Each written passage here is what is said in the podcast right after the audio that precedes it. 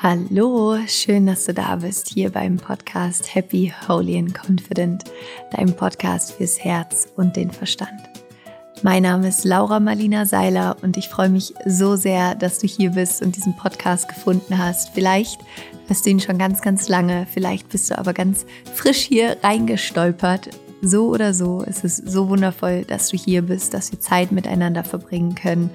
Denn meine Vision ist es, dass ich gerne Spiritualität, Persönlichkeitsentwicklung, Coaching und alles, was damit zusammenhängt, gerne mehr in die Mitte unserer Gesellschaft bringen möchte. Und dass meine Vision ist, dass es das Normalste der Welt ist, zu meditieren, ähm, sich Hilfe zu holen für seine eigene mentale Gesundheit, dass es das Normalste der Welt ist, die eigene Spiritualität zu leben und dafür gehe ich los, dafür gibt es diesen Podcast, dafür gibt es hier ganz viele tolle Menschen, die zu mir ins Interview kommen. Und du findest in diesem Podcast Meditation, Tools, ähm, tolle Interviews, Solo-Folgen mit mir. Und schön, dass du da bist. Und ich lade dich auch ein, dir jetzt hier für dieses tolle Interview, was du gleich hören kannst, auch einfach mal die Zeit zu nehmen, die Ruhe zu nehmen, tief einzuatmen, auszuatmen dir zu erlauben, anzukommen, zu entspannen, all das loszulassen, was dich vielleicht gerade beschäftigt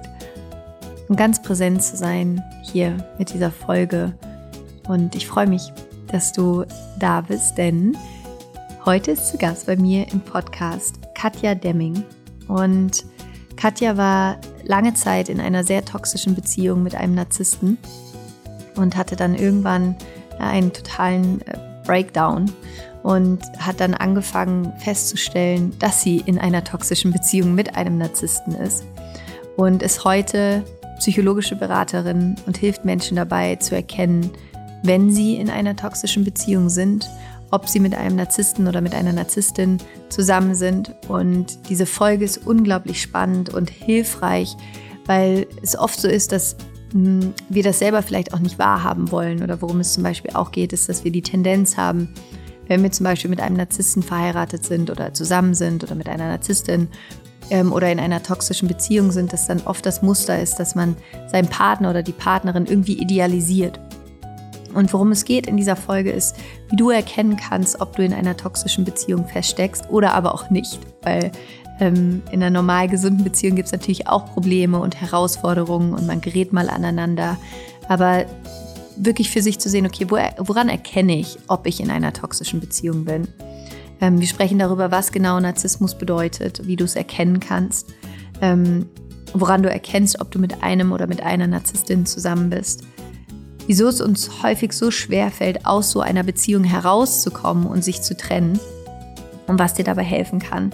Wir sprechen darüber, warum es so wichtig ist zu lernen, dich um dich selbst zu kümmern und wie du wieder in die Selbstliebe und in die Selbstwertschätzung kommen kannst.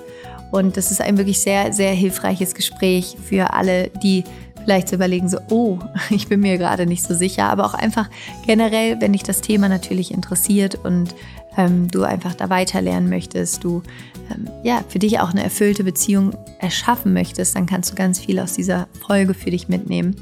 Und ja, ich hoffe, dass sie dir gefällt. Ich wünsche dir viel, viel Freude dabei und möchte dir gerne noch sagen, bevor es jetzt gleich losgeht, dass du dich jetzt wieder eintragen kannst auf unsere wundervolle Warteliste für die Rise Up in Shine Uni, die im Januar wieder startet. Und die Rise Up in Shine Uni ist mein intensivstes, schönstes Coaching-Programm. Das geht äh, zehn Wochen. Es ist sehr intensiv und mittlerweile haben über 40.000 Menschen daran teilgenommen und ihr Leben transformiert, haben Wunder wahr werden lassen in ihrem Leben und haben für sich begonnen, ihre eigene Spiritualität zu, zu entdecken, haben gelernt zu manifestieren, in ihre Kraft zu kommen, in ihre Selbstliebe zu kommen. Und die Rise Up in Shine Uni ist wirklich so mein Baby. Das ist ähm, ja einfach dieses Programm ist tief, tief, tief transformierend. Und wenn du gerne dabei sein möchtest im Januar, wenn es wieder losgeht, kannst du dich jetzt auf die Warteliste eintragen.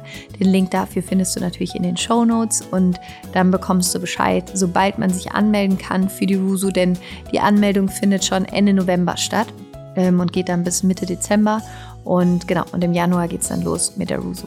Also wenn du da dabei sein möchtest und du den Ruf hörst, den Rusu-Ruf hörst, dann trag dich gerne auf die Warteliste ein. Und noch gute Neuigkeiten, was ganz viele mich gefragt haben. Zurück zu mir, mein Nummer 1 Spiegel-Bestseller-Buch.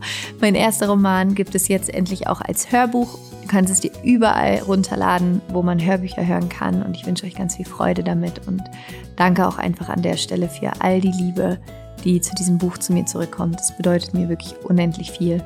Und jetzt, Freunde der Sonne, genug gequatscht hier im Intro. Los geht's mit Katja Demming und wie du eine toxische Beziehung sofort erkennen kannst. Viel Spaß!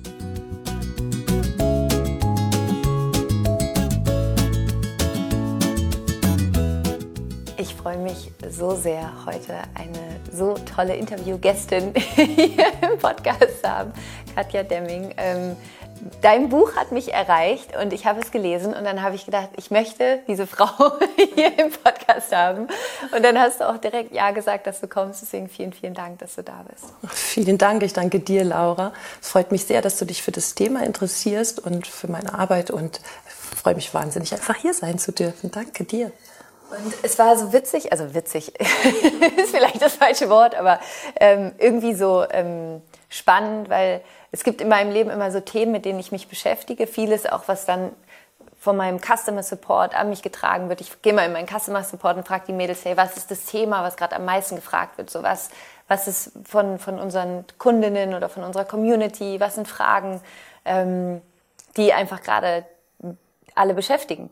Und dann meinte ähm, Nina, mein, mein Head of äh, Customer Happiness, dass eins der Themen natürlich Beziehung ist, aber eben auch wie komme ich raus aus toxischen Beziehungen? Wie finde ich eigentlich heraus, ob mein Partner oder meine Partnerin narzisstisch ist? Ähm, was heißt das eigentlich? Weil das ist ja gerade auch so ein bisschen so ein äh, Modewort ist jetzt das falsche Wort, aber du weißt, was ich meine. Es ist gerade so ein bisschen, irgendwie wird es so schnell in den Raum gesch geschmissen, so ich glaube, dein Partner ist narzisstisch, ähm, ohne vielleicht wirklich zu klären, was heißt das eigentlich ganz genau, woran merke ich das. Und dann, irgendwie eine Woche später, äh, bekam ich Post und dann äh, lag dein Buch quasi bei mir auf dem Schreibtisch, raus aus der narzisstischen Beziehung. Und dann dachte ich mir, na, das ist doch mal ein Zeichen. Und ähm, deswegen freue ich mich wirklich, dass du da bist und dass wir darüber sprechen können, weil ich bin keine Expertin für das Thema. Du bist aber eine Expertin für das Thema. Und ähm, ich würde gerne damit anfangen, weil ich weiß, dass es auch für dich ein sehr persönliches Thema ist, ähm, dass du vielleicht ein bisschen erzählst, warum ist das zu deinem Lebensthema geworden? Ähm, du bist mittlerweile psychologische Beraterin für Menschen, die äh, in toxischen Beziehungen sind mit Narzissten. Wie, wie kam das dazu? Kannst du uns mit zurücknehmen, vielleicht an einen Punkt, wo du gemerkt hast, shit, ich bin in einer toxischen Beziehung? Ja, ja sehr, sehr gerne. Vielen Dank. Also, ähm ja, da müssen wir ein paar Jährchen zurückgehen in meinem Leben. Ich ähm, war, hab, bin Mama von zwei Kindern. Die waren damals zwei und vier, als wir uns getrennt haben, weil es einfach nicht funktioniert hat und weil ich in vier Jahren dreimal betrogen wurde und dann irgendwie gedacht habe, okay, wenn das wird immer so weitergehen mein Leben lang oder ich gehe jetzt. Und dann hatte ich den Mut und bin gegangen und damals wusste ich noch überhaupt nichts über Narzissmus und toxische Beziehungen. Ich dachte einfach, es ist kompliziert. Ja. Und dann bin ich ähm, nach zwei, drei Jahren in eine nächste Beziehung gerutscht. Und da würde ich fast behaupten, es war noch heftiger und noch schlimmer. Und ähm, es war immer wieder auch ähm, Unwahrheiten da. Es wurde sich nicht gekümmert um mich. Ich wurde nicht gesehen. Ich hatte immer das Gefühl, ich, ähm, ja, ich bin so nicht wirklich wert, etwas wert. Und ähm, ja, es hatte viel mit, mit ähm, Abwertung zu tun. Und auch da habe ich immer noch gedacht, na ja, es ist wieder kompliziert und in einer Beziehung muss man halt geben und nehmen. Aber es kam dann zu so einem ganz speziellen Punkt in meinem Leben. Da wollte ich mit dem damaligen Partner in Skiurlaub fahren, so verlängertes Wochenende von Mittwochs bis Sonntags. Und am ja, Sonntag kriegte ich auf einmal ganz heftige Rückenschmerzen und ich wusste überhaupt nicht, was so los war. Und am Montag sagte meine kleine Tochter, Mami, dein Fuß platscht so, du klatscht damit. Und dann ist mir das erst aufgefallen, dass ich den Fuß irgendwie nicht richtig heben konnte und habe dann gesagt, okay, jetzt gehe ich halt schnell zum Chiropraktiker, der renkt mich ein und dann fahre ich Ski. Und dienstags war ich beim Chiropraktiker und ähm, der sagte, hier renkt mir gar nichts ein, ich rufe jetzt sofort beim Radiologen an, Sie müssen den MRT gemacht bekommen. Und da bin ich dann am nächsten Tag hin Und als ich da rauskam, stand der Radiologe da mit der CD in der Hand und hat gesagt, ich habe schon in der Uniklinik angerufen. Sie müssen sofort in die Neurochirurgie. Sie haben eine Lähmung im Bein, Sie haben doppelten Bandscheibenvorfall und es muss sofort operiert werden. Und dann bin ich dann halt auch in die Uniklinik gefahren und die Oberärztin hat auf die Uhr geguckt, wann haben Sie das letzte Mal gegessen? Okay, in drei Stunden operieren wir Sie. Ich konnte nichts mehr regeln, ja. Jetzt war Gott sei Dank die Kinder ja verplant, weil ich sowieso wegfahren mm, wollte. Und dann rief ich aber meinen Freund an und habe so gesagt so, oh Mist hier, wir können nicht in Skiurlaub fahren und ich habe ein OP und muss gleich rein und so. Und dann sagte so zu mir, Katja, du kannst nicht in den Skiurlaub fahren. Ich kann fahren. Und dann ist für mich so eine Welt zusammengebrochen und ich habe dann gesagt, ja, aber ich werde am Rücken operiert und ich habe total Angst und ich möchte, dass du mir zur Seite stehst. Und er sagte dann, ähm, hey, ich habe neue Skischuhe und extra neue Skier gekauft, die will ich jetzt auch fahren. Und ich glaube, in dem Moment, ich war so aufgeregt und es war auch alles durcheinander und ich konnte es gar nicht verarbeiten. Und dann kam der Anästhesist rein und der Operateur zur Aufklärung und es ging alles so wahnsinnig schnell. Und dann lag ich nach der OP halt in so noch drei, vier, fünf Tage im Krankenhaus und kriegte immer schöne Bilder aus dem Skiurlaub vom blauen Himmel und weißem Schnee. Und am Sonntag, als er zurückgekommen ist, zurückgefahren ist, rief er mich an und sagt, so, ich bin in einer Stunde wieder zu Hause. Und ich habe gesagt, oh, ich freue mich so sehr auf dich und ich brauche dich so und, und ich freue mich, wenn du dann gleich kommst. Und dann sagt er so, wie kommst du darauf, dass ich noch ins Krankenhaus komme heute? Du wirst doch eh morgen entlassen. Und dann habe ich gesagt, weil ich dich brauche und weil ich gerne deine Nähe haben möchte. Und dann hat er gesagt, nee, du, ich muss jetzt erstmal schlafen. Also es geht gar nicht, wir sehen uns dann morgen ähm, zu Hause. Und dann habe ich so angefangen zu weinen. Es geht nur ganz leicht, weil hinten der Rücken sehr weh tut, wenn man weint, frisch operiert. Aber ich lag in diesem Krankenhausbett und mir rannen einfach nur die Tränen so runter. Und dann habe ich mich so gefragt, so warum, ja, warum gerate ich immer wieder an Männer, die mich nicht sehen und ähm, ja, die nicht für mich da sind, die mich belügen, die mich betrügen und irgendwie ablehnen. Und ja, das war ziemlich krass, weil dann hörte ich oben aus der Zimmerecke, ich sehe noch immer diese weiße äh, ja, Krankenhauszimmerdecke, und da kam so eine Stimme, die zu mir gesagt hat, Katja, weil du dich belügst und weil du dich betrügst und weil du nicht für dich sorgst und nicht für dich da bist. Und da wurde mir in dem Moment bewusst, hey, ich trage auch einen Anteil. Ich lasse das zu, dass man das mit mir machen darf. Und ich lasse mich abwerten und ich verbiege mich für die anderen und ich habe darüber auch meine Identität verloren. Und in dem Moment habe ich gedacht, irgendwas muss anders werden. So kann es nicht weitergehen. Ich glaube, tiefer hätte ich auch nicht mehr fallen können in dem Moment. Und da habe ich beschlossen, ich muss einen neuen Weg gehen. Ich, wie gesagt, ich wusste noch nicht welchen, aber es musste sich was ändern. Wow. Das heißt, also ich finde das, also erstmal vielen Dank fürs Teilen.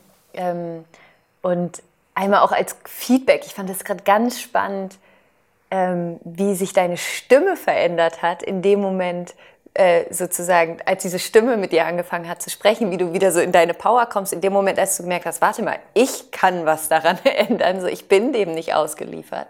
Das fand ich gerade ganz, es war super spannend äh, zu sehen, wie, wie, sich, wie sich das auch in deiner Stimme gerade gespiegelt hat, so diese Stärke, die auch damit einhergeht, ähm, wenn man merkt, ich kann was daran ändern und es hat auch was mit mir zu tun. Ich würde da gerne zwei Fragen zu stellen. Und zwar das eine ist, während du sowohl in der Beziehung zu deinem ersten ähm, Partner und dann aber auch zu dem zweiten Partner, ähm, in diesen Beziehungen selbst, hattest du das Gefühl, du kannst nichts ändern? Also da hattest du das Gefühl, irgendwie, du hattest ja gesagt, es ist irgendwie so und äh, Beziehung ist vielleicht einfach so und hattest aber auch nicht das Gefühl, dass es was mit dir zu tun hat, sondern eher es wird etwas mit dir gemacht? Mhm. Also das sind, glaube ich, zwei Sachen. Das eine war, ähm, in der ersten Ehe war ich verheiratet, ja. Und ähm, das Schlimmste, was ich immer nie für mein Leben erreichen wollte, war geschieden zu werden. Und ich hatte zwei kleine Kinder und denen wollte ich eigentlich auch gerne eine intakte Familie weiterhin bieten.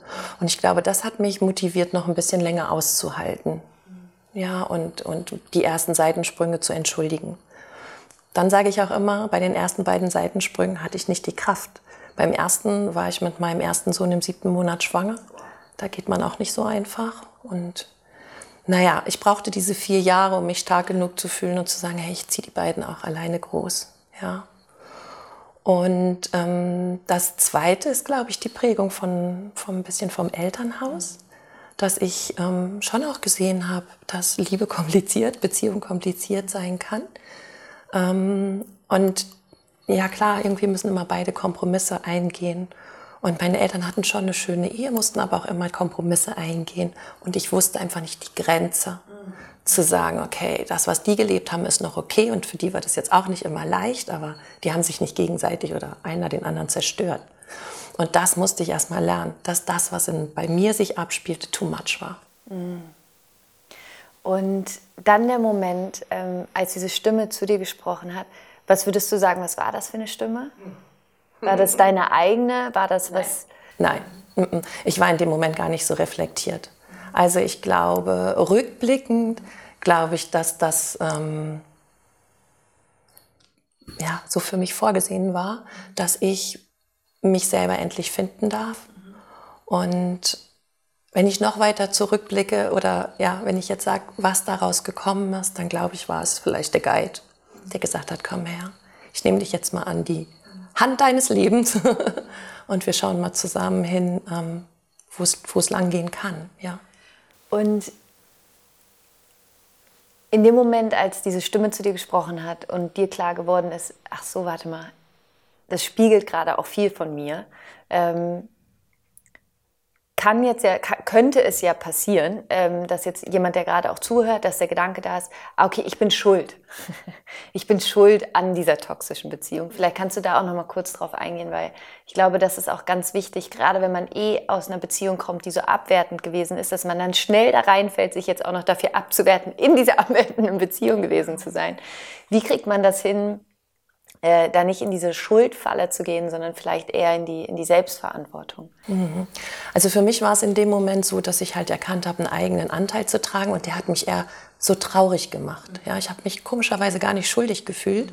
Ähm, er hat mich eher traurig gemacht, weil ich mich so wenig im Blick habe.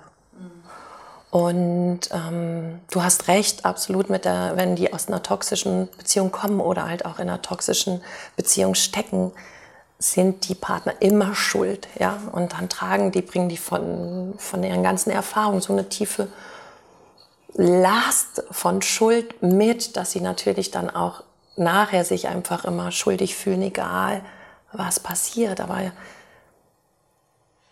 ich glaube, niemand hat es wirklich in der Hand, nicht an einen Narzissten oder nicht in eine toxische Beziehung zu geraten. Das passiert auch wirklich ähm, starken, selbstbewussten Menschen. Nur dann darf man halt aufpassen, dass man halt nicht weiter abrutscht und dass man dann für seine Werte wieder einsteht. Und mit diesem Schuldgefühl umzugehen,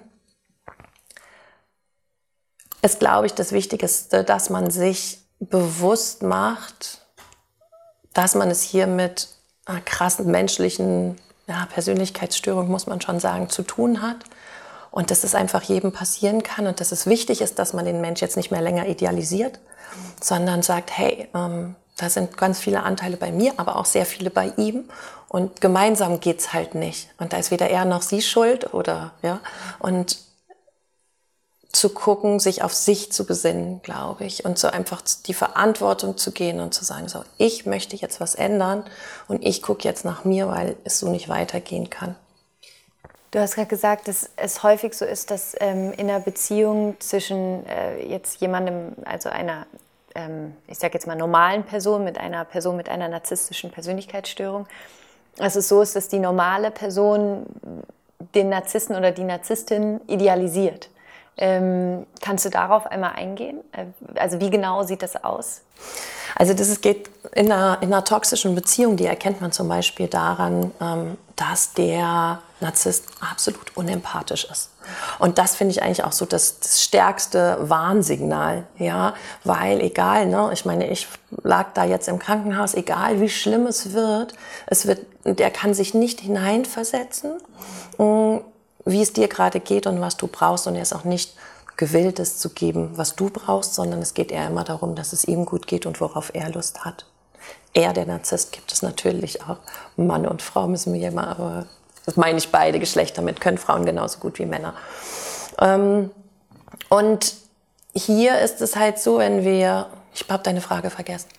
es geht, ging um die Idealisierung. Aber genau. wir können gerne vorher noch mal kurz, also du kannst gerne vorher noch mal kurz darauf eingehen, woran erkenne ich, dass ich in einer toxischen Beziehung bin? Vielleicht ist das erstmal die, die, die bessere Frage und dann gehen wir auf die Idealisierung. Also ja. Empathielosigkeit. Empathielosigkeit. Dann ähm, ist es so, dass sie meinen, sie wären wirklich jemand ganz Besonderes und verdienen halt auch ganz besondere ja, Lob, Anerkennung, Aufmerksamkeit. Ne? Das ist jetzt so ein bisschen, es gibt mehrere verschiedene Formen von Narzissten. Das ist jetzt der offene, die offene Narzissmusform. Ne? Ähm, sie werten sehr viele Menschen ab, ne? machen sie klein und ähm, versuchen Leute auch ausbeuterisch und ausnutzend, ähm, insbesondere in Karrieren, ne, zu nutzen, um nach oben zu kommen. Und wenn man die nicht mehr braucht, dann werden die auch wieder gleich weggeworfen im wahrsten Sinne des Wortes.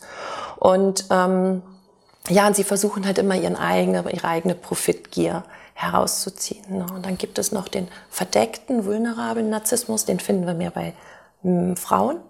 Und das ist so mehr so diese Opfermentalität. Ich bin äh, ausgeliefert und ich hole mir ganz viel Aufmerksamkeit darüber, dass mir so schlecht geht und alle müssen sich um mich kümmern. Und dann kriegt man halt auch ähm, ja, diese, diese narzisstische Zufuhr und die Aufmerksamkeit, ne, weil alle irgendwie helfen wollen, aber sie wollen ihr Problem gar nicht gelöst haben unbedingt. Ne? Und beide haben mh, zugrunde liegend eigentlich das mangelnde Selbstwertgefühl was sie dann versuchen im Außen zu nähern ne? und zu bestätigt bekommen.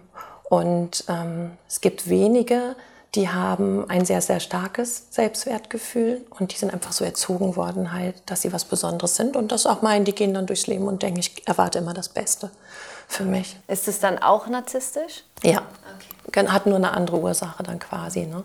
Das heißt, im Narzissmus geht es im Kern darum, dass eine Person sich selbst immer in den Mittelpunkt stellt und eigentlich erwartet, es geht nur um diese Person, egal ob jetzt sozusagen ich will Anerkennung oder ich will, dass du dich um mich kümmerst.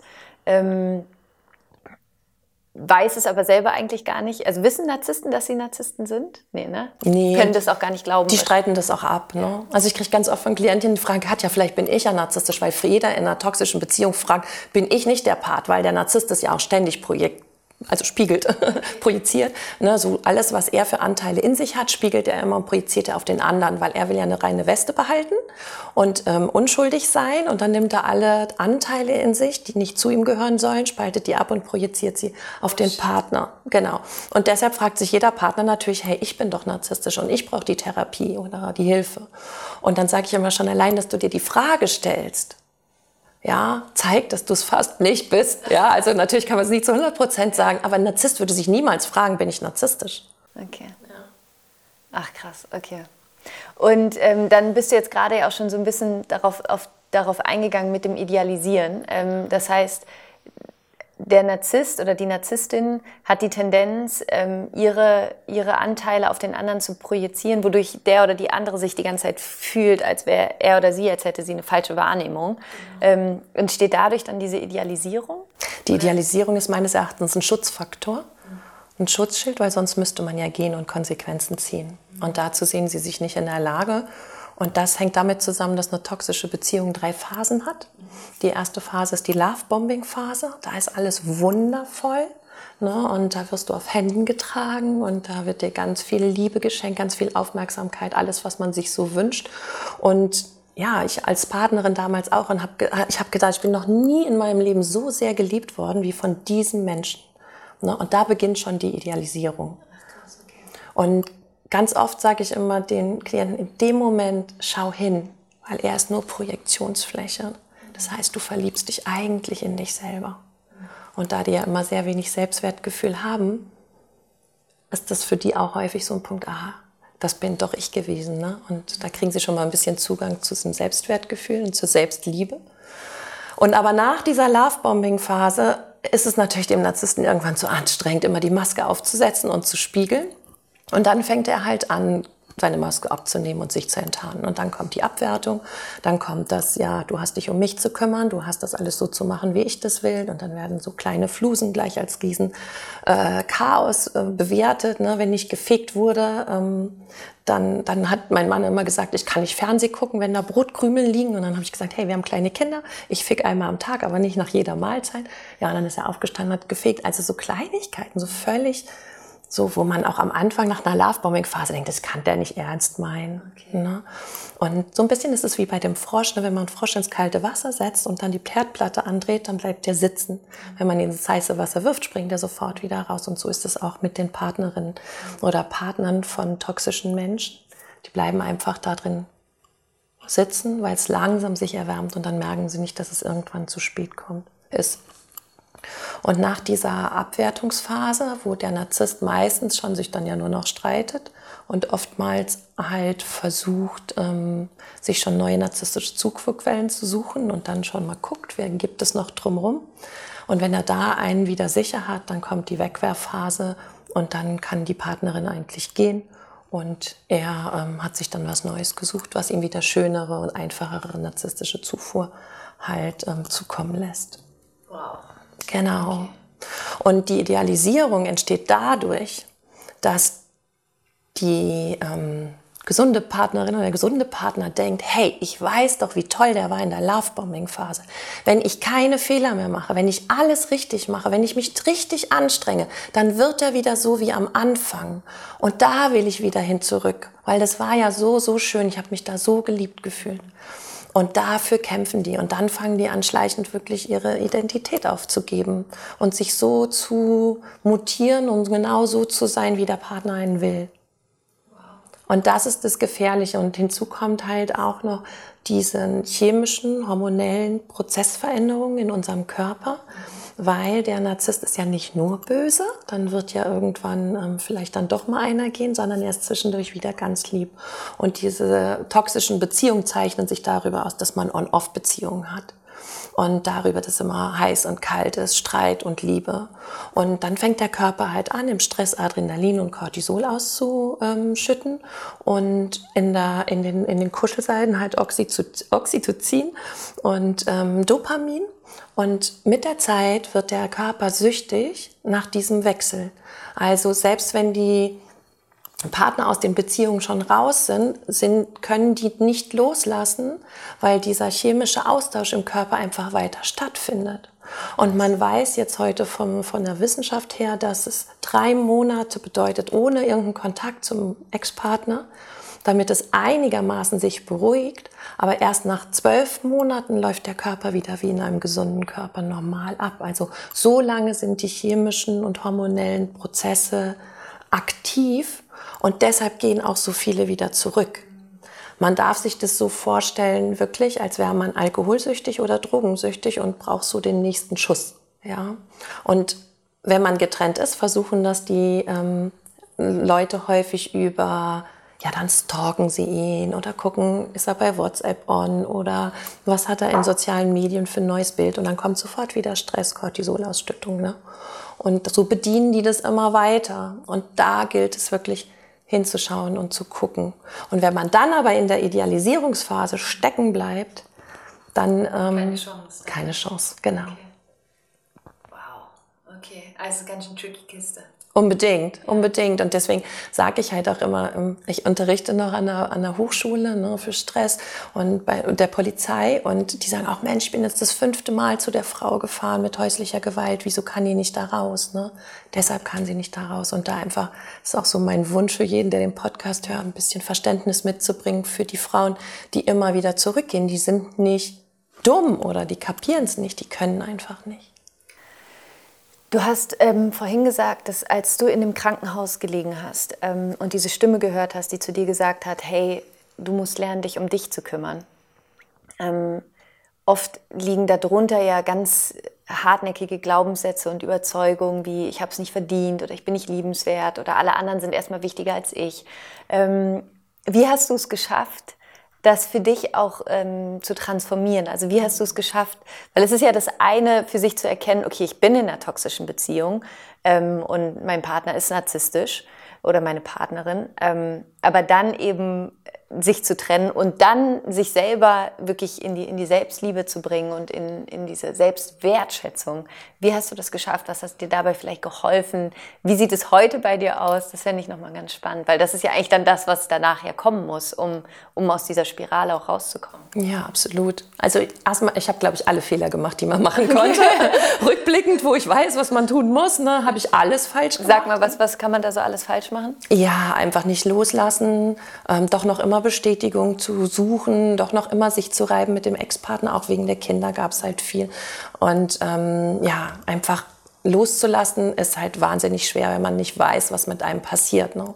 Deshalb ist auch dieser Wunsch entstanden, jemanden jemand zu werden, den ich damals gebraucht hätte. Aber zurück zu meinem Weg. Wer ähm, an der Bandscheibe operiert wird, kommt in eine Reha. Und da habe ich mir sofort eine Psychologin geben lassen. Und da habe ich ein bisschen erzählt und dann hat sie zum ersten Mal das Wort Narzissmus in den Mund genommen. Und dann habe ich gedacht, aha, ja, und dann habe ich halt ganz viel gelesen, was es damals so gab, ja, und ähm, habe dann sehr, sehr viel verstanden. Und dann wurde mir auch klar, dass ich im wahrsten Sinne des Wortes auch unschuldig an der Sache bin, dass ich da reingeraten bin. Ne? Und dann als ich rauskam, habe ich Therapie gemacht. Also ich habe dann bin ein Jahr in Therapie gegangen und dort haben wir weniger über Narzissmus, sondern wirklich viel mehr so zum Thema Selbstliebe gearbeitet. Was, was war das für eine Therapieform? War das so eine Verhaltenstherapie? Verhaltenstherapie, genau, genau. Also ich musste auch sagen, meine Psychologin konnte mit Narzissmus nicht viel anfangen. Klar, die lernen das, aber nicht im ganzen Ausmaß. Und ähm, ja, in dieser Therapie entwickelte sich dann schon so der Wunsch, wo ich so gedacht habe, Mensch, man muss da mehr aufklären, man muss da mehr machen. Und dann habe ich irgendwie so nach einem halben, dreiviertel Jahr habe ich sie gefragt. Ich sage, es ist völlig irrwitzig, dass ich der, angesichts der Tatsache, dass ich hier sitze, habe ich überlegt, eine Ausbildung als psychologische Beraterin zu machen. Und dann sagte sie so, Gott sei Dank endlich. Und ich gucke sie so an und sie sagt, ja, merken Sie nicht, dass Sie das die ganze Zeit schon alleine machen. Sie lesen die richtigen Bücher, Sie stellen die richtigen Fragen und ich bringe bring nur das Setting mit. Ja? Und dann wurde mir das auch bewusst. Also ich habe super viel gelesen. Ja? Es gibt super tolle Podcasts, die einem helfen, ins Higher Self zu kommen. Ich glaube, dann habe ich die Glaubenssätze klar alle aufgearbeitet. Ne? Also so ein ganz typischer Glaubenssatz war immer, du bist nichts Besonderes meine Mutter hat mir das ganz oft gesagt. Rückblickend hat sie gesagt, ich wollte nicht, dass du eingebildet wirst. Ja? Und, aber das ist sowas, was ganz tief immer in mir steckte. Ne? Und dass ich dachte, gut, wenn ich nichts Besonderes bin, dann kriege ich auch keinen besonderen Mann. Dann muss ich das nehmen, was vielleicht gerade da ist. Ja? Und kann glücklich sein, wenn da jemand ist. Ne? Und ja, das ist ein langer Weg, ein langer Prozess. Ich habe mir immer so vorgestellt, ich bin so ein Speckstein, ja, den hatten wir im Kunstunterricht früher und dann bin ich da immer so ran und habe so meine Statue gebracht und habe mir wirklich gesagt, hey, in welchen Bereichen möchte ich wann, wo stehen und welche Schritte muss ich gehen, um dahin zu kommen. Und ich würde sagen, heute erkennt man schon sehr, sehr viel von meiner Specksteinfigur, aber ich bin immer noch am Schmirgeln und ich werde schmirgeln bis zum Ende. Wir alle, das ist ja ein lebenslanger Prozess. Ähm, für jemanden, der oder die jetzt gerade zuhört und denkt so, oh, warte mal, ich glaube, ich, ich stecke gerade in einer solchen Beziehung. Ähm, oder erstmal die Frage, stecke ich in einer solchen Beziehung? Woran merke ich, ich bin jetzt wirklich in einer toxischen Beziehung und mit, mit, mit einem narzisstischen Partner zusammen? Oder ich bin einfach mit jemandem zusammen, der halt wie wir alle ein Rad am Wandern auf die andere Art und Weise, ja. Ich meine, wir alle bringen unsere Themen mit in eine Beziehung. Wir sind alle, ähm, wir haben Momente, wo wir uns streiten, wo wir Recht haben wollen, ähm, wo man mal selber mehr Aufmerksamkeit braucht, als man gerade geben kann vielleicht. Ne? Das ist ja zu einem gewissen Sinne, würde ich jetzt sagen, auch normal. Ähm, woran kann ich jetzt wirklich erkennen, dieser Mensch ist narzisstisch, ich bin wirklich in einer toxischen Beziehung oder nee, okay, das ist einfach eine komplizierte Beziehung. Wir beide haben, haben unsere Themen, die wir miteinander auflösen müssen. Wir spiegeln uns. Ähm, also wie kann ich da vielleicht auch noch mehr Klarheit für mich bekommen, um, um wirklich zu, zu merken, wo, wo ich drin stecke? Ja. Weil ich glaube, dass man auch schnell, also ich habe manchmal so das Gefühl, dass, dass es gerade, ich habe es ja vorhin auch schon mal gesagt, dass Narzissmus oder toxische Beziehung auch so ein bisschen wie so ein Modewort ist, dass es schnell in den Raum geworfen wird. Mhm. Ähm, ohne dass es vielleicht wirklich stimmt. Also dass man da manchmal vielleicht auch seinen Partner, dass man sich damit vielleicht auch zu leicht macht, so, äh, wenn, wenn er oder sie nicht äh, narzisstisch ist. Also da nochmal zurück, woran merke ich das wirklich, äh, dass ich da drin stecke? Also ich sage immer, wenn eine Beziehung mehr Kraft kostet, mhm. als sie dir Kraft gibt, okay. ja, dann ist dies ungesund. Weil warum gehen wir Beziehungen ein? Eigentlich, weil wir miteinander wachsen wollen, uns beflügeln wollen und uns gut tun wollen. Und wenn das aber alles so in ein Minuskonto gerät und ein Part wirklich nur noch leidet, dann sollte man schon genauer hinschauen. No, dann ist es ja auch nichts wirklich mehr, was wirklich bereichert. Und ja, wenn immer nur einer seinen Kopf durchsetzt, ne, also es ist ja auch wirklich so, dass diese, durch diese Abwertung natürlich auch eine Reibung entsteht. Ne? Das tut dem Narzissten wieder gut, weil die reiben sich gerne, dann fühlen die sich ne? durch die narzisstische Zufuhr. Also es ist gar nicht immer so, dass ähm, viele sagen, ja, aber ich bin schon gar nicht mehr freundlich zu dem und ich erkenne den schon gar nicht mehr groß an. Also meinem Ex-Mann hat es total geholfen, sich immer wieder mit mir zu reiben, um, um die Kinder jetzt, wenn es um Besuchzeiten ging, bloß nicht pünktlich kommen oder dann doch nicht holen oder so. Und ich bin auch immer wieder mit drauf eingestiegen. Ne? Also Reibung kann durchaus auch ein Punkt sein, der dem Narzissten gut tut. Ja, und ich sage immer, es ist eigentlich fast egal, wenn die Frauen oder Männer bei mir äh, um Rat suchen, ob du einen Narzissten an deiner Seite hast oder nicht. Fakt ist, du bist nicht glücklich. Du rufst mich an und es ist nicht leicht für dich gerade, ja. Und das ist eigentlich der Punkt, wo sich jeder fragen sollte, will ich da länger drin stecken bleiben? Ne? Ähm, ganz oft ist natürlich dann auch häusliche Gewalt ein Thema ne? und ähm, dass die teilweise die Frauen auch eingesperrt werden. Und wir wissen natürlich immer mehr über die Frauen, weil die bereit sind zu erzählen, weil Männer sich, glaube ich, immer noch nicht trauen zu sagen, hey, ich habe eine Frau, die mich zerstört. Mhm. Und die, ne, dann gelten sie vielleicht noch immer als Waschlappen, sage ich mal, in der Gesellschaft. Und auch hier einfach, es gibt auch genügend Frauen, wo Männer wirklich sehr drunter leiden. Und auch hier, wenn du nicht mehr glücklich bist und dir das nicht gut tut. Kompliziert ist es immer mal. Und das ist ja auch gut. Wir, wir wachsen ja auch gerade in Beziehungen und gerade unsere innere Kindverletzung heilen wir ja über die Beziehung. Ne? Aber ähm, es, darf, es darf nicht so sein, dass man immer drauf zahlt. Und dann ist der Punkt gekommen, dass man sich überlegen sollte, ob man geht. Hm. Wow. Ich glaube, das hilft schon mal vielen, da das so für sich als, weil wenn man da, glaube ich, ehrlich in sich reinfühlt, merkt man, gibt mir die Beziehung mehr, als, als sie mir nimmt. Und ich glaube, da, wie schafft man es dann, wenn ich mich da gerade reinfühle? Ähm, und vielleicht sogar, wenn Kinder im Spiel sind, das ist ja noch mal schwieriger. Ähm, wie schaffe ich es dann tatsächlich, den Mut zu finden, da rauszukommen? Ich glaube, dass der Punkt kommen muss, wo man nicht mehr leidensbereit ist. Wenn der Punkt noch nicht da ist, machen die noch zwei, drei Extraschleifen. Das erlebe ich auch im Coaching und das ist auch in Ordnung. Ja, dann gehen die nochmal und kommen später wieder. Ja, das, das ist alles okay. Also der Punkt, also die Bereitschaft muss da sein zu sagen, hey, ich kann nicht mehr und ich will nicht mehr. Weil das, was danach kommt, wird nicht einfach. Für viele fühlt sich das wie ein Kaltentzug an. Und ähm, der Wille, ähm, etwas zu verbessern, muss unbedingt größer sein als der Wille, irgendwie noch auszuhalten. Ne? Und dann, glaube ich, ist es gut, wenn man sich professionelle Hilfe holt, der in dem Moment auch sagt, hey, das machst du jetzt nicht. Also ich habe ganz viele Klientinnen, die habe ich so in einem Programm drin, dass die mir auch schreiben, der steht jetzt vor meiner Tür, was soll ich tun? Oder das und das klappt mit den Kindern nicht. Und wo ich dann auch mal kurz ein Feedback gebe. Weil sie sind einfach zu sehr in ihren Mustern drin und sehen gar nicht, dass sie einfach nur wieder ihnen bedienen. Wenn der Blick von außen kommt und sagt, hey, du hast die und die Möglichkeit auch, überleg sie einfach mit und nimm, was du möchtest. Also ne, ich schreibe ja nichts vor. Aber ich gebe halt nochmal eine andere Perspektive. Und was wäre denn zum Beispiel in so einem Moment, wenn er vor der Tür steht? welche Möglichkeiten habe ich in so einem Moment? Nicht aufzumachen. Und das ist für die schon das Wichtigste. Ne? Polizei zu rufen oder Menschen zu rufen, die in der Nähe wohnen, die kommen können. Ja, also da wirklich ähm, auf keinen Fall aufzumachen.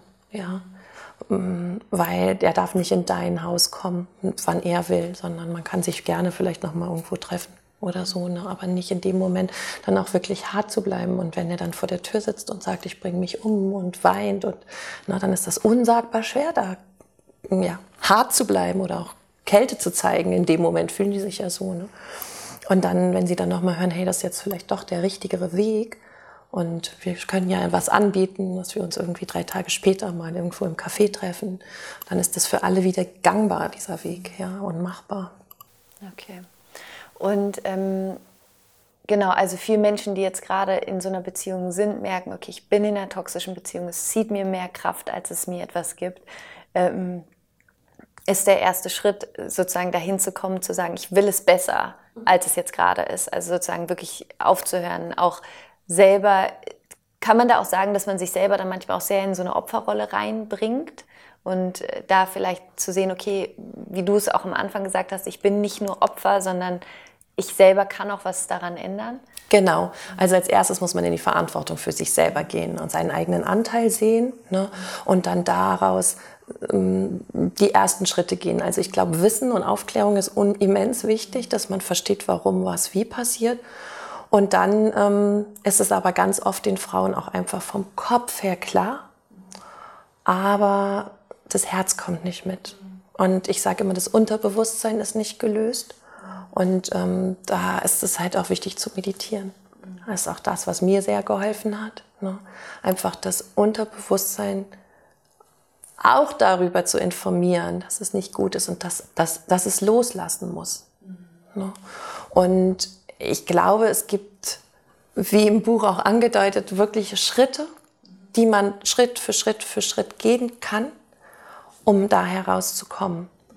Und das kombiniere ich halt mit Meditation, jeden einzelnen Schritt mit einer Meditation und ja, das hilft, hilft den Menschen. Und es geht, man kann raus. Unbedingt, ja. unbedingt. Und alles, was danach kommt, kann ich rückblickend sagen, ist so schön und so wertvoll. Und, ähm, was hat sich bei dir danach entwickelt? Also wie, wie würdest du dein Leben jetzt heute beschreiben? Wie hat sich vielleicht auch die Beziehung zu Männern verändert, dadurch, dass du dich verändert hast? Also als ich meinen Transformationsprozess gemacht habe und in meiner Selbstliebe und in meinem Selbstwert angekommen bin und meine Identität wiedergefunden habe, habe ich den Mann gefunden, der auf Augenhöhe auch zu mir passt, ja, der auch ähm, weiß, wer er ist, sich wichtig nimmt und und und ja, wie es immer ist, ne, da wo wir stehen, die Menschen ziehen wir halt auch an, ne. Und ich lebe jetzt seit neun Jahren in einer sehr glücklichen Partnerschaft, ja. Und ich konnte dann mit ihm auch meinen Kindern noch mal intakte Familie vorleben, was mir sehr, sehr wichtig war, ja. Und ähm, ja, ich bin jetzt absolut in meiner Kraft und ich weiß auch, wenn jetzt ein Narzisst kommt, interessanterweise bin ich immer noch affin. Also wenn fünf die Tür reinkommen, finde ich den Narzissten erstmal sympathisch und ähm, merke aber nach einer halben Stunde, ah, ja, ist wieder dein altes Muster. Und ähm, genau, dann ist man, dann, ja, man hat die Kraft, sich zu schützen. Weil ich glaube, wer das einmal durch hat und dann aber im Selbstwert und in der Selbstliebe angekommen ist, der lässt nicht mehr zu, dass man seinen Wert so schmälert. Dann kann man immer noch mal in der Lovebombing-Phase ähm, verfallen, also sich verlieben, aber spätestens, wenn es mit der Abwertung losgeht, ist dann Schluss. Mhm also so schön auch, also dann zu sehen, wie sich das dann für dich danach auch verändert hat und zu sehen auch da wieder, wie die innere Welt dann ja schon auch das Äußere mit erschafft. Ne? Unbedingt. Also dass wir auch immer das quasi anziehen, ähm, was wir selber vielleicht in uns noch heilen müssen oder was uns der Narzisst dann vielleicht in dem Moment auch zeigt, ähm, das zu transformieren und dann eine gesunde Beziehung erschaffen zu können. Das ist wirklich super schön. Ähm, ich habe in meinem Podcast immer die Abschlussfrage, du kennst sie ja schon. Ach was. Ähm, stell dir vor, äh, es ist der letzte Tag deines Lebens, du bist noch ganz, ganz alt, du hast ein wunderschönes, erfülltes Leben, eine ganz erfüllte Partnerschaft, hilfst noch ganz vielen Menschen dabei, aus toxischen Beziehungen herauszukommen. Ähm, und es ist dann aber alles gelöscht. Also deine Bücher sind weg, deine Kurse sind weg, ist alles weg. Und ich würde zu dir kommen und sagen, ich habe hier ein weißes Blatt Papier und einen Stift. Und du könntest drei Weisheiten auf dieses Blatt Papier schreiben, von dem wo du dir wünschen würdest, dass es die Welt weiß? Oder vielleicht auch Menschen, die vielleicht gerade in einer toxischen Beziehung sind. Was würdest du auf dieses Blatt Papier schreiben? Also ich bin ein bisschen als begeisterte Podcast-Hörerin vorbereitet. Ich weiß, du bist die Erste, die sich vorbereitet hat. Ganz witzig. Also ich höre jetzt, glaube ich, seit 2017 bin ich über deinen Podcast gestolpert und ich glaube, ich habe sogar ganz oft schon gedacht, was würde ich eigentlich antworten? Und verändert es sich bei dir immer wieder? Immer wieder, immer wieder, ja.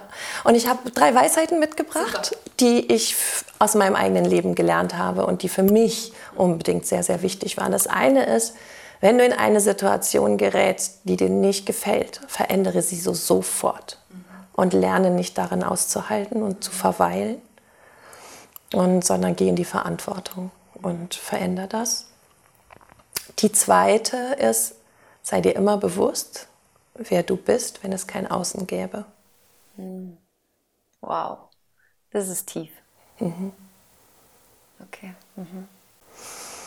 Und das dritte ist, dass ich glaube, dass alles, was im Leben passiert, das Universum ist immer da und ähm, sorgt für einen und ähm, es schenkt dir alles, was du dich zu fragen traust. Und ähm, ja, was hinter dir steht, hinter dir ist immer, es macht alles einen Sinn, es gibt einen größeren Plan. Und genau. Super schön. Ich würde gerne auf den zweiten Punkt kurz eingehen, weil ich finde, das ist wirklich, ähm, das ist wahnsinnig kraftvoll, ähm, sich daran zu erinnern, wer, wer man selber ist, wenn es kein Außen gäbe. Hast du da vielleicht noch einen, einen Tipp? Wie, wie kann ich das noch mehr für mich herausfinden? Also wenn, weil natürlich erfahren wir uns auch durch das Außen, durch, durch die Abgrenzung ja irgendwo auch, durch die ähm, Projektion zum Teil ja auch. Ähm, wie, wie kann ich mich selber noch tiefer kennenlernen? Also, ähm, ich habe mir damals immer, es gibt doch diese russischen Babuschkas, wo die Püppchen immer wieder ein kleineres Püppchen. Ne? Und irgendwann war so, hatte ich mir welche gekauft und dann saß dieser kleine, kleine Mensch da noch vor mir und habe gedacht, hm, das wärst du, wenn es kein Außen gäbe. Und was ist dann einfach in dir drin? Und dann habe ich mir halt überlegt, von was ich wirklich innerlich überzeugt bin.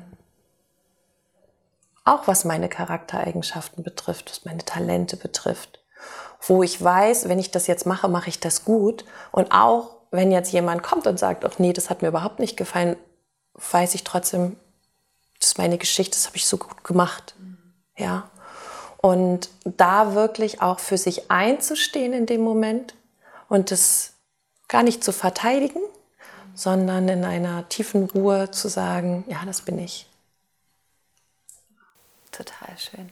Das würde ich jetzt einfach so stehen lassen wirklich danke von Herzen für dieses Gespräch. Ich glaube, du hast damit ganz, ganz vielen Menschen gerade geholfen, Klarheit für das eine oder für das andere zu finden. Also vielleicht festzustellen, es ist bei mir eigentlich alles voll okay Gar nicht so schlimm, in genau. meiner Beziehung. Was ja auch schön ist, ne? zu sehen, ah, okay, eigentlich alles total gut. Ähm, oder aber vielleicht auch festzustellen, nee, warte mal, ich, ich gucke da jetzt mal hin und ich höre auf, davor wegzulaufen und mir was vorzumachen. Ähm, man findet dich auf Instagram, deine Webseite. Ich werde alles. Hast du einen Podcast? Ich weiß es ja, nicht. Ja, endlich ich heißt der. Endlich ich, dein Podcast. Ich werde alles in den Show Notes natürlich verlinken, dass die Menschen dich finden können, die da noch mehr von dir lernen möchten. Und ähm, gibt es noch irgendwas, was du abschließend teilen möchtest oder was du sagen möchtest? Ähm, dann hast du hier auf jeden Fall den Raum. Ja, ich würde gerne noch mitgeben, dass die, die sich fragen, nee, alle, für alle, ähm, wir haben halt nur dieses eine kurze Leben. Und es kann so wunder, wunderschön sein und ähm, gebt euch einfach nicht mit halb schön zufrieden. Und wer in die Verantwortung geht, der kann das schaffen, das für sich richtig schön zu machen. Dankeschön. Katja, danke von Herzen wirklich und danke, dass du damals im Krankenhaus aufgewacht bist, im doppelten Sinne und wirklich da angefangen hast, dich, dich so zu transformieren und da in deine Stärke zu kommen und dass du auch den Mut hattest, dich dann mit dem Thema selbstständig zu machen, damit rauszugehen und anderen zu helfen. Das ist ja so die perfekte Hero Journey. Ähm, also vielen, vielen Dank für alles, was du gibst und was du machst. Ich danke dir. Ich hoffe, du konntest ganz viel aus der Folge für dich mitnehmen und hast für dich eine Sicherheit gewonnen. Ähm, zum einen festzustellen, ich bin in einer richtig gesunden, schönen Beziehung. Oder vielleicht aber auch festzustellen, hm, ich muss das mal ein bisschen beobachten. Vielleicht bin ich wirklich in einem Beziehungsmuster, was mir nicht gut tut. Und wie komme ich da raus? Und ich wünsche dir auf deinem Weg von Herzen nur das aller, allerbeste und freue mich natürlich sehr, wenn du mir bei Instagram schreibst, at Laura Marlina Seiler, unter die Folge von heute. Was war deine wertvollste Erkenntnis? Gerne mit dem Hashtag Happy, Holy and Confident, denn wir verlosen jetzt jede Woche immer zu dem Post, zu dem Podcast-Post, ein von mir handsigniertes Notizbuch, das Happy, Holy and Confident Notizbuch, ähm, das du gewinnen kannst, das wir verlosen. Und wir verlosen das unter allen Kommentaren, unter allen Erkenntnissen zu dieser Folge von heute. Also wenn du dabei sein möchtest, schreib mir gerne deinen Kommentar dazu. Und vielleicht gewinnst du dann eins von diesen wunder wunderschönen Notizbüchern. Und ich wünsche dir jetzt einen fantastischen Tag, für dich von Herzen umarmt und ja, achte gut auf dich, ehre dich und pass gut auf dich auf. Und wenn du magst, dann sehen wir uns vielleicht im Januar auch in der Rise Up in Shine Uni. Kannst dich da jetzt auf die Warteliste eintragen. Ich freue mich, wenn du da dabei sein solltest. Und ähm, ja, in diesem Sinne, High Five. Es ist so schön, dass es dich gibt. Rock on and Namaste, deine Laura.